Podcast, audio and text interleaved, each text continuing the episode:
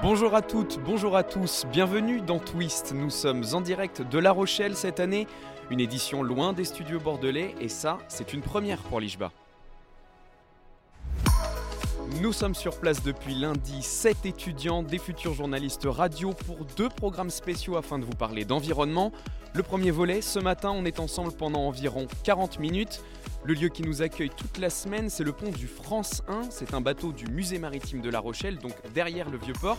À mes côtés ce matin, Fanny Baye, bonjour. Bonjour Paul, bonjour tout le monde. On s'attendait à un froid de canard ce matin, mais il fait chaud sur ce bateau. Oui, il fait plutôt bon, hein. Ici, Fanny, alors le Francin, c'est un navire mythique à La Rochelle. Décrivez-nous un peu la bête. Plus de 76 mètres d'acier sorti des chantiers du Havre en 1959. Il est l'un des navires exposés aujourd'hui ici au musée maritime, mais pendant 27 ans, cette carcasse a affronté les remous de l'océan Atlantique pour récolter des données météo. C'était avant l'utilisation des satellites. Ouais, une époque où seul Olivier Huguin était né. Olivier Huguin, c'est notre rédacteur en chef. Alors, un peu de sérieux programme de cette émission, notre dossier consacré à l'érosion aujourd'hui. La Rochelle et ses alentours sont menacés par le grignotage du trait de côte. Exemple dans la commune d'Étré, quand une simple balade devient trop dangereuse, un sentier pédestre a dû fermer fin janvier. Notre invité pour parler de cette question, Xavier Bertin, il est chercheur au laboratoire Rochelet Littoral, Environnement et Société. Puis à suivre avec vous, Fanny, quelques nouvelles de la planète. On va parler GIEC, intelligence artificielle ou encore poisson, mais je ne vous en dis pas plus, on se retrouve tout à l'heure. Marthe Gallet nous rejoindra ensuite en studio pour un décryptage comment les pesticides polluent les relations entre riverains et agriculteurs dans la campagne rochelaise. Et puis sachez que le liège et les huîtres, ça se recycle à La Rochelle. C'est Ségora Fétin qui va nous l'expliquer. Quand la mer ronge le littoral, notre dossier du jour dans Twist, c'est l'érosion. L'agglomération rochelaise, 64 km de côte. Alors attention, hein, les 28 communes ne sont pas concernées par les risques littoraux, pas toutes, mais tout de même, c'est plus d'un habitant sur 10 qui est exposé. Fanny, c'est par exemple le cas à Étré où vous vous êtes rendu. Oui, dans cette commune pas loin de La Rochelle, un sentier de randonnée a même été fermé par la mairie le mois dernier pour risque d'effondrement de la falaise, ce qui n'empêche pas les promeneurs de s'y aventurer. C'est vrai que là, euh, il y a des barrières, mais on est comme tout le monde, bah, on passe quand même. Quoi. Et ça vous fait pas peur de marcher sur le sentier en se disant qu'il y a peut-être des risques Moi, je vais d'écroulement mar- je- franchement, je marche, à, je suis à 100, 150 mètres. Je me dis que si, effectivement, il y a une prise d'eau par en dessous, et avec toute la pluie qui est tombée, que ça tombe d'un coup, ce sera tant pis pour moi. Mais euh, on va pas aller loin. Là, on marche 5 minutes et on, on rebrouche chemin parce qu'on fait attention. Patricia a 59 ans et elle a grandi par ici. On voit les, les paysages changer, les routes euh, s'agrandir. Vous, vous l'avez vu la côte changer là Oui. Oui, oui, oui. Nous, on a vu, euh, c'était beaucoup plus large. Bah oui, euh, en 50 ans, on a vu les, les choses se faire. C'est les aléas. hein. Puis il y a l'effet du réchauffement climatique aussi qui fait que le niveau de la mer va augmenter. Ça coûte que coûte. hein. On l'a vu avec Zintia. hein. Ça, c'est extraordinaire. J'espère que ça restera extraordinaire. Parce qu'on a vu bah, toutes les cabanes de plage à être disparaître. Ça, c'était une catastrophe. Quoi. On est peu de choses. La catastrophe Xintia est aussi dans la tête de Raymond Quéré. Il est président du comité de quartier Le Fief des Galères. Dans cette association, il garde un œil attentif sur l'érosion. Alors là, vous voyez qu'il y a le, c'est des enrochements qui ont été mis pour éviter la, justement l'érosion, mais vous voyez que l'érosion, elle vient par-dessus. Lorsqu'il y a des, euh, des grandes marées notamment, et avec un peu de vent, il y a des vagues très importantes qui, qui arrivent et qui arrivent à déplacer ces blocs de rochers quand même. C'est assez impressionnant. Ben là, on se trouve maintenant au bout de la pointe de roue. Et donc là, on voit que toute cette partie de la falaise s'est écroulée. On a d'énormes blocs de concrétion calcaire là, qui, sont, tombés. La falaise recule de, façon inexorable. Euh, on, le voit même à, notre échelle. C'est-à-dire c'est pas 10, 15, 20 ans. Enfin, mais on s'attend à ce qu'il y ait encore des reculs encore plus, euh, importants dans les années qui viennent. Le- cette nécessité de fermer le chemin littoral de façon à pouvoir reconstruire derrière un, un chemin un peu plus éloigné. Mais ce chemin-là, il va pas aussi finir par disparaître à force? Ben, il faut espérer le plus tard possible. Mais à terme, oui, sans doute. Que Raymond Quéré m'a aussi confié, c'est que l'association s'inquiète d'une problématique particulière liée à l'érosion.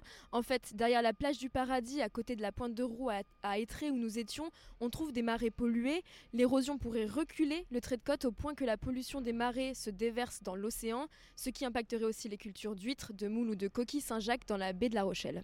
Merci Fanny pour ces explications. Vous écoutez Twist, l'émission radio des étudiants de l'IJBA, la suite de notre dossier consacré à l'érosion. Pour en savoir plus, avec notre reporter Juliette Gloria, je suis allé dans les bureaux du Centre national de recherche scientifique, le CNRS, pour parler avec Xavier Bertin. Il est spécialiste de ce phénomène. Écoutez. Bonjour Xavier Bertin. Bonjour. Vous êtes euh, chercheur au CNRS et spécialiste dans l'analyse de, des risques littoraux.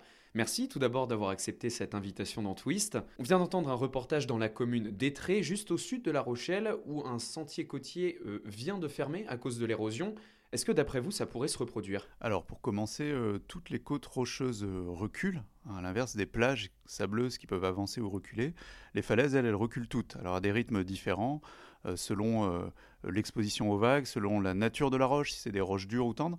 Là, on est à la fois dans un endroit qui est pas très exposé aux vagues, à part euh, lors des tempêtes majeures, mais avec des roches assez tendres. Donc ça recule à des rythmes qui sont pas très bien connus parce qu'on ne travaille pas spécifiquement là-dessus.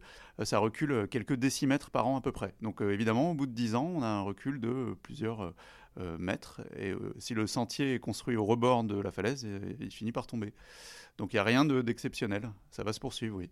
Euh, on parle beaucoup d'érosion. Est-ce que vous pouvez nous expliquer ce que c'est? Alors, euh, donc l'érosion, c'est le déplacement euh, du trait de côte, euh, donc la limite entre la terre et la mer, euh, vers la terre, le recul du trait de côte, on va dire. Il y a donc l'érosion du littoral, mais aussi un phénomène qui s'appelle la submersion marine. Est-ce que vous pouvez aussi nous, nous, nous expliquer ce que c'est, expliquer la différence?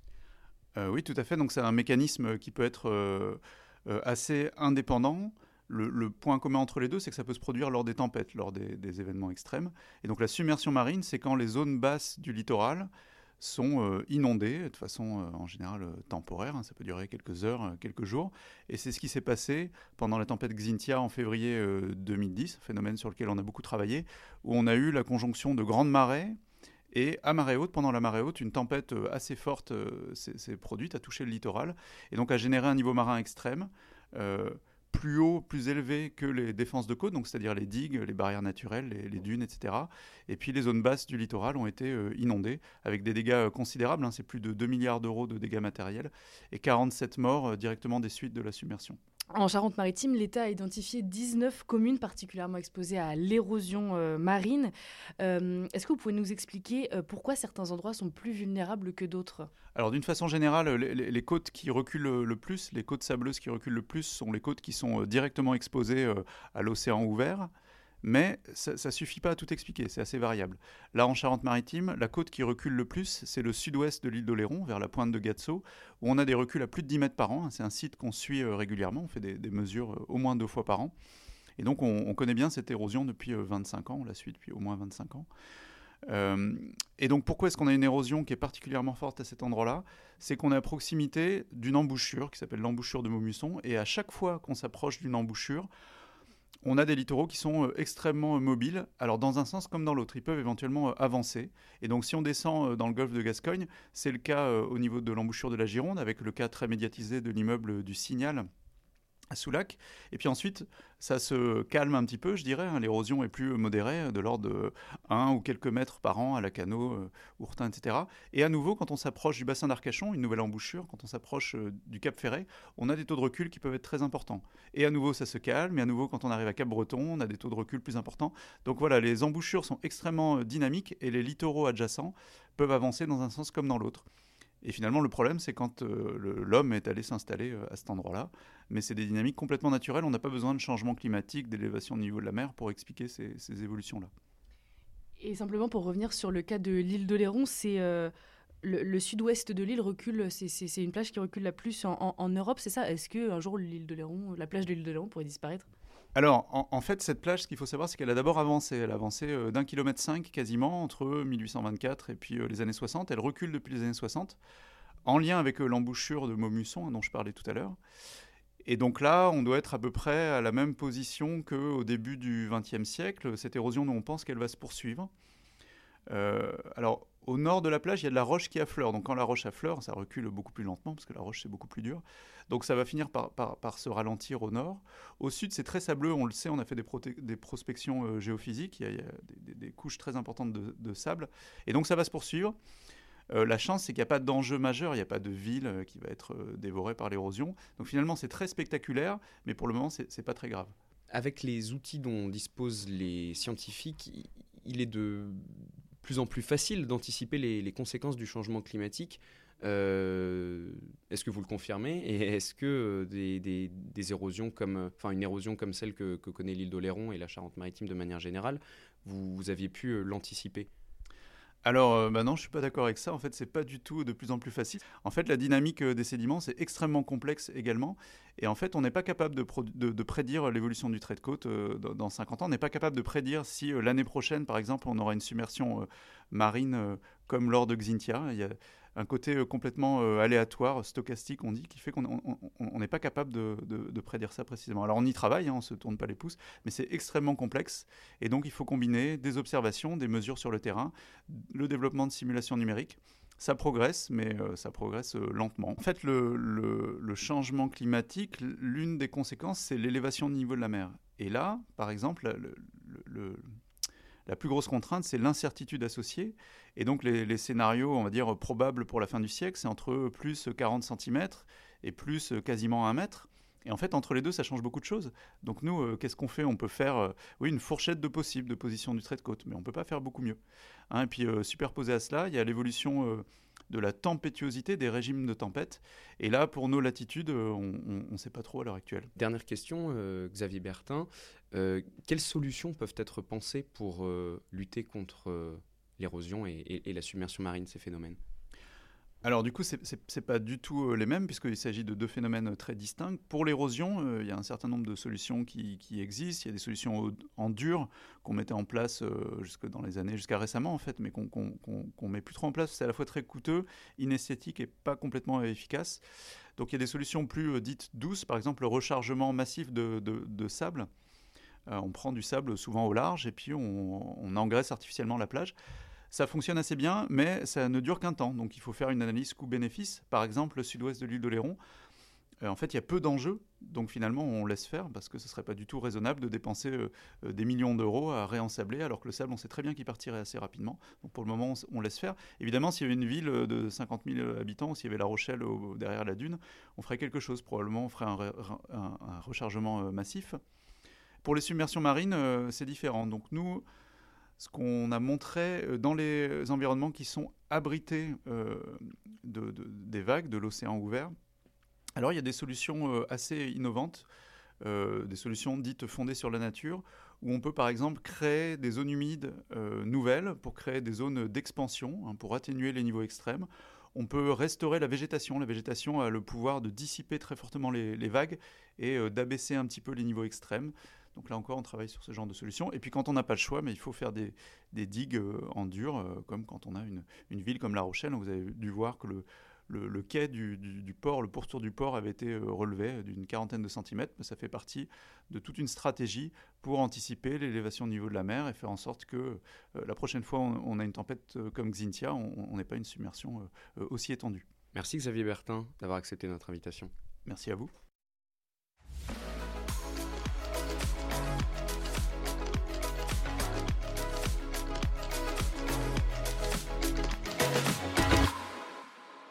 Nous sommes toujours en direct euh, du France 1, le bateau du musée maritime de La Rochelle, dans l'émission Twist, votre magazine de l'environnement. Le dossier du jour, on le rappelle, c'est l'érosion qui ronge les côtes de la Charente-Maritime. Xavier Bertin, vous venez d'entendre son intervention il y a quelques minutes, enseigne en parallèle de ses recherches. Il nous a confié que les formations autour des questions environnementales et dans son cas du littoral attirent de plus en plus. Avec nous en studio pour en parler, Adilène Munier, bonjour. Bonjour. Adilène, vous êtes étudiante à l'Université de La Rochelle en master de sciences de l'environnement, parcours géosciences et géophysique du littoral.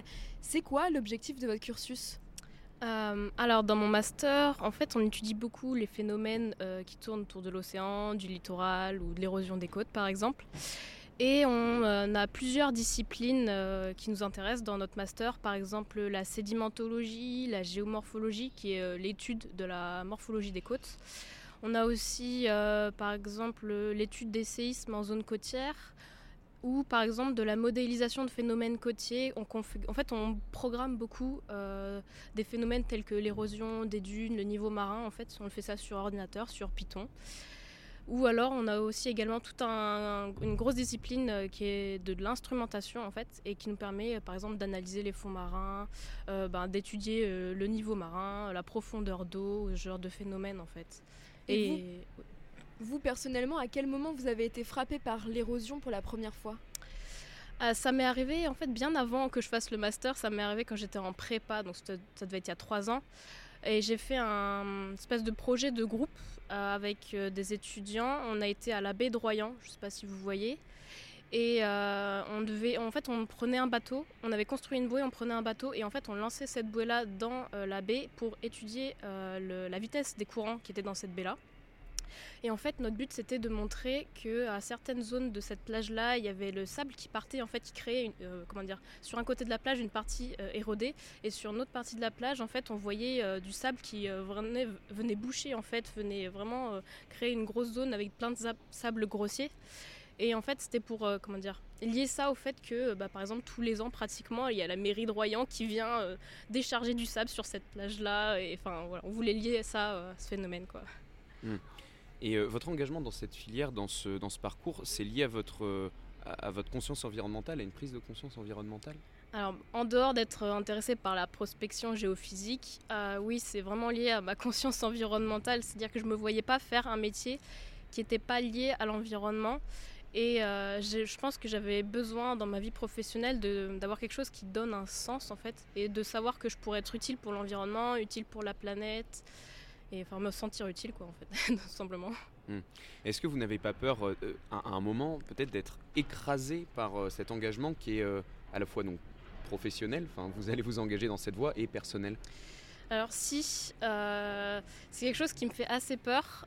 J'essaye la plupart du temps d'avoir un certain équilibre, mais c'est vrai que j'ai fait un peu l'erreur il y a quelques mois. je suis, comment dire, je poste beaucoup de choses sur Instagram, en story par exemple. Je propage beaucoup d'informations sur l'environnement, tout ce que je trouve euh, en fait, dans ma story. Et euh, j'ai fait ça pendant plusieurs semaines, en dehors d'avoir mon master à côté, en dehors d'être engagée aussi dans des associations.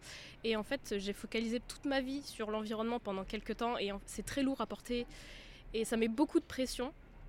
Et euh, du coup, comment dire, à un moment donné, j'ai dû un peu mettre un stop et peut-être faire autre chose en dehors de ma vie. Sinon, comment dire, on est trop, on a trop cette envie de euh, faire tout le temps quelque chose pour euh, avoir un impact. Et enfin, c'est trop lourd.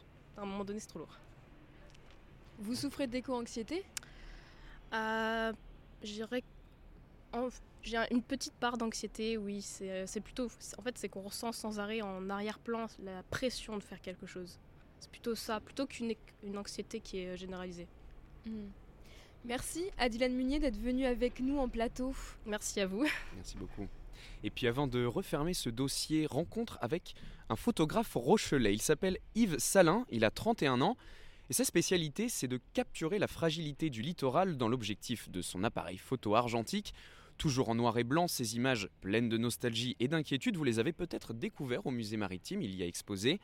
Le Rochelet a parcouru le littoral atlantique de la Vendée à la Gironde où l'immeuble Signal a récemment été démoli à cause de l'usure des vents. Rencontre chez lui en Charente-Maritime au micro de Ségo Raffetin.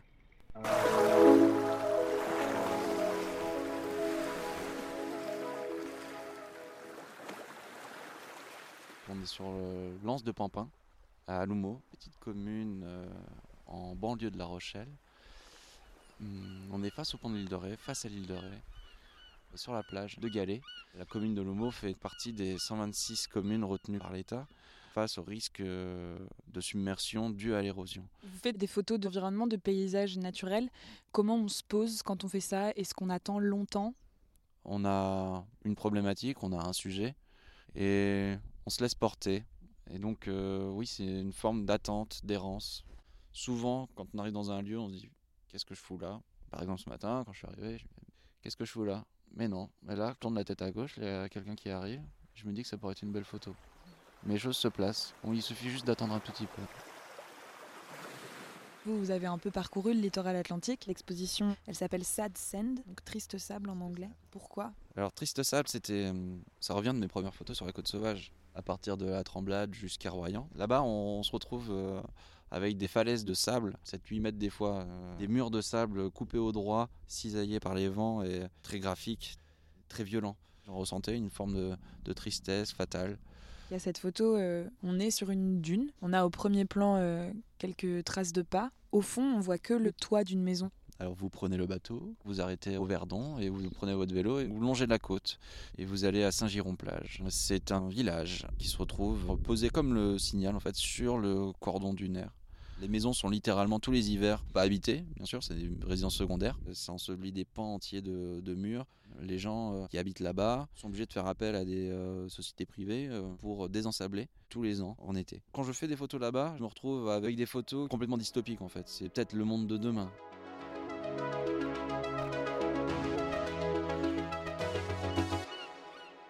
Même si ce ne sont pas des humains qu'il y a sur la photo, l'humain, il est toujours là.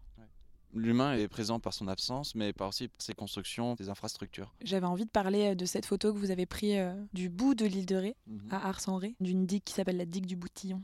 Elle a été construite en 2016-2017 suite à la tempête Zintia, qui est tristement célèbre, qui a ravagé donc, la Charente-Maritime, la, la côte de Vendée. Donc il y a eu beaucoup, beaucoup, beaucoup de dégâts matériels euh, et des morts aussi. C'est un événement qui est très ancré dans les mémoires localement. Toutes ces images, donc c'est un travail de photographie et il y a un aspect euh, artistique, mais il y a aussi un vrai aspect euh, documentaire. Je ne me considère pas du tout comme un artiste. Je traite la photographie comme euh, de l'artisanat. Et derrière vient se rajouter toute une réflexion personnelle. Ça parle aux gens. Et moi, c'est ce qui m'importe. hein. Quand j'ai travaillé sur les camps de réfugiés, j'ai- j'étais parti avec mon sac à Calais. J'ai fait des photos, j'ai ramené mes photos. Si Je, je me souviendrai toujours de cette personne qui m'avait dit euh, Ah, mais maintenant je comprends. Bah, je comprends ce qui se passe. J'ai vu.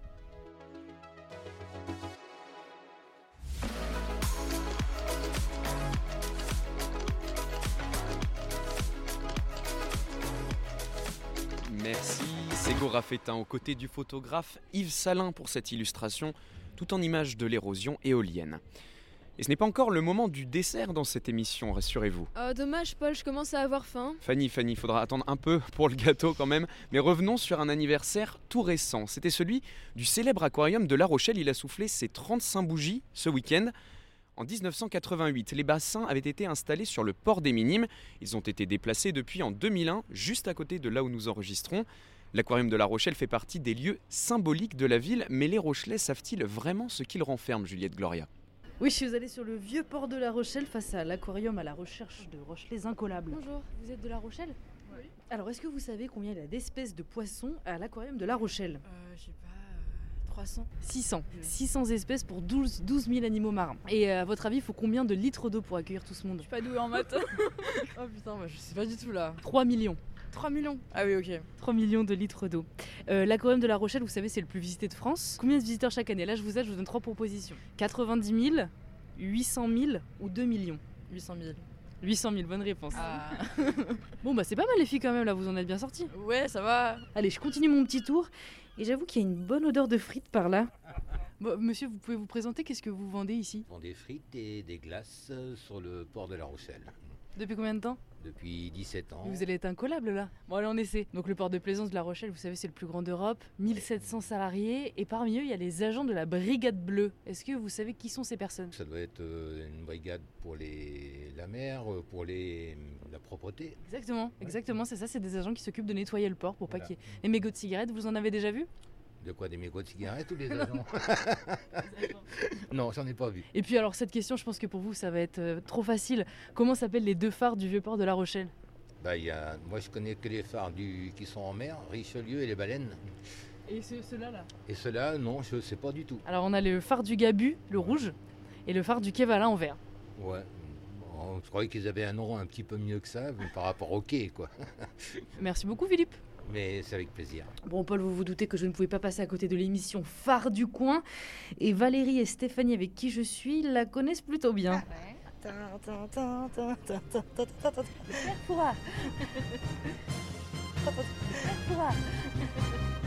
Depuis, euh, donc créé en 1990, il y a beaucoup de pays étrangers qui sont venus tourner leur propre émission de Fort Boyard. Vous le saviez Oui.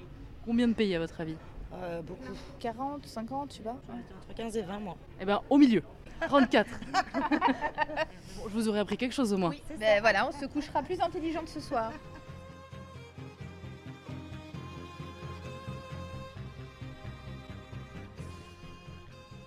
Fanny, est-ce que vous regardiez aussi, euh, vous, Fort Boyard? Bien sûr, Paul, je ne manquais pas un épisode. Eh ben, vous n'allez pas non plus manquer de nous informer tout de suite. Justement, on a, on a un peu parlé, on en a peu parlé plutôt dans les médias.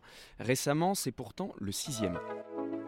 Oui, le sixième rapport du GIEC et sa synthèse. Il y a quelques semaines, le groupe d'experts intergouvernemental sur l'évolution du climat s'est réuni en Suisse avec un but, résumer les 10 000 pages des six derniers rapports en une trentaine de pages seulement. Dans cette synthèse, les 195 pays membres s'accordent sur les causes du réchauffement climatique, ses effets et les solutions. Il en ressort de nouveaux termes, celui de sobriété pour commencer avec sa définition, les mesures et pratiques qui réduisent la consommation d'énergie, de terre et d'eau, mais aussi les termes de justice sociale et climatique. Les pays ne sont pas touchés de la même manière par le dérèglement climatique et n'ont pas les mêmes moyens pour agir face à lui. Vous vous posez peut-être des questions sur le climat, alors si vous n'y comprenez toujours rien au rapport du GIEC, l'intelligence artificielle le fera bientôt pour vous. Climate QA, le chat GPT du climat, va être mis en place par le cabinet Equimetrix. Le but Permettre au grand public ou aux journalistes d'avoir des réponses sourcées sur les sujets environnementaux. Quelles sont les causes du dérèglement climatique? Pourquoi l'accord de Paris est-il important? Le GIEC GPT, comme il est surnommé, répondra à vos interrogations. Mais ironie du sort, une recherche sur Climate QA émet 4 fois plus de CO2 qu'une recherche sur Google. Ah oui, c'est ballot. Et c'est une première dans le monde de la voile. Le navigateur Stan Turé met fin à sa carrière pour des raisons écologiques. Il dénonce l'image faussement verte des courses de voile. Construire et entretenir un voilier classe 40 comme le sien, c'est 50 tonnes d'émissions de CO2 par an, explique-t-il. Le skipper a refusé de prendre l'avion à son arrivée de la route du Rhum en Guadeloupe et il a préféré reprendre son bateau pour une dernière course, le défi atlantique. Parti samedi dernier, son arrivée est prévue justement à La Rochelle dans quelques semaines.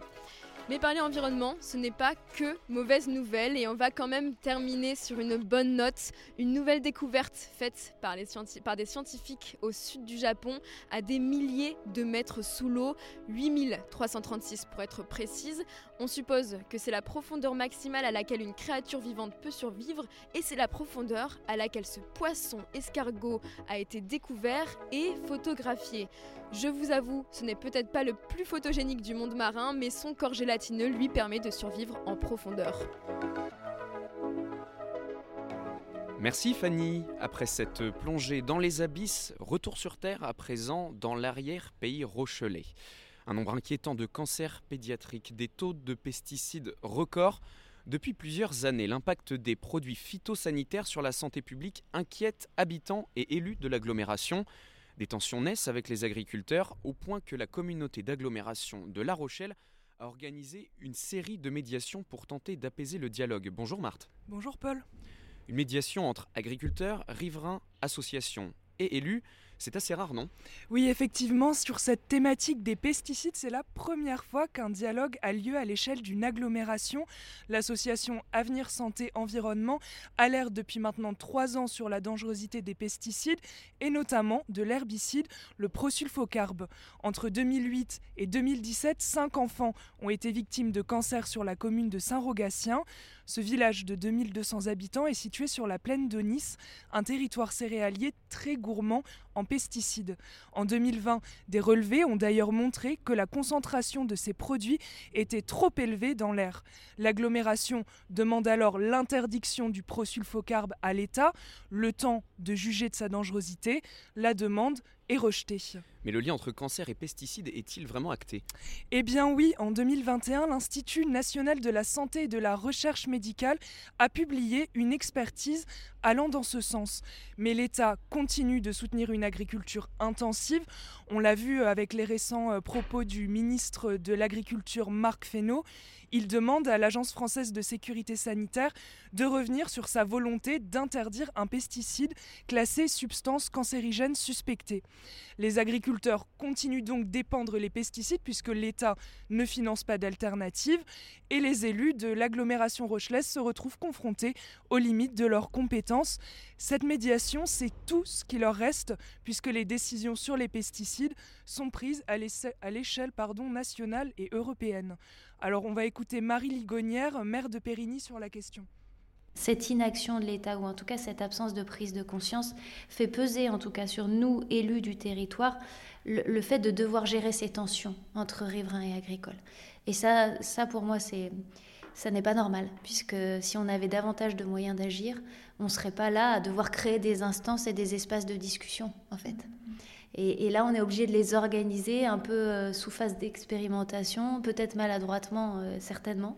Mais on essaie, avec le peu de moyens qu'on a, pour mettre tout le monde autour d'une table, mais sans avoir de véritable levier pour, les, pour faire changer les pratiques agricoles ou les modes de consommation. 20 propositions ont quand même émergé, parmi lesquelles agrandir la zone d'interdiction d'épandage autour des habitations et aider financièrement les agriculteurs qui souhaitent passer au bio. Et bien sûr, Paul, continuer à alerter l'État sur la dangerosité des pesticides. Merci Marthe pour cet éclairage.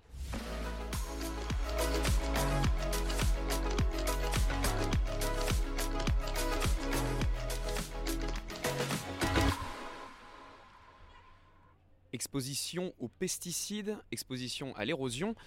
Mais à La Rochelle, il existe aussi des solutions pour s'adapter aux contraintes écologiques. C'est ce qu'on va voir tout de suite avant de refermer ce mag. Chaque année en Charente-Maritime, 140 tonnes de bouchons de liège sont jetés.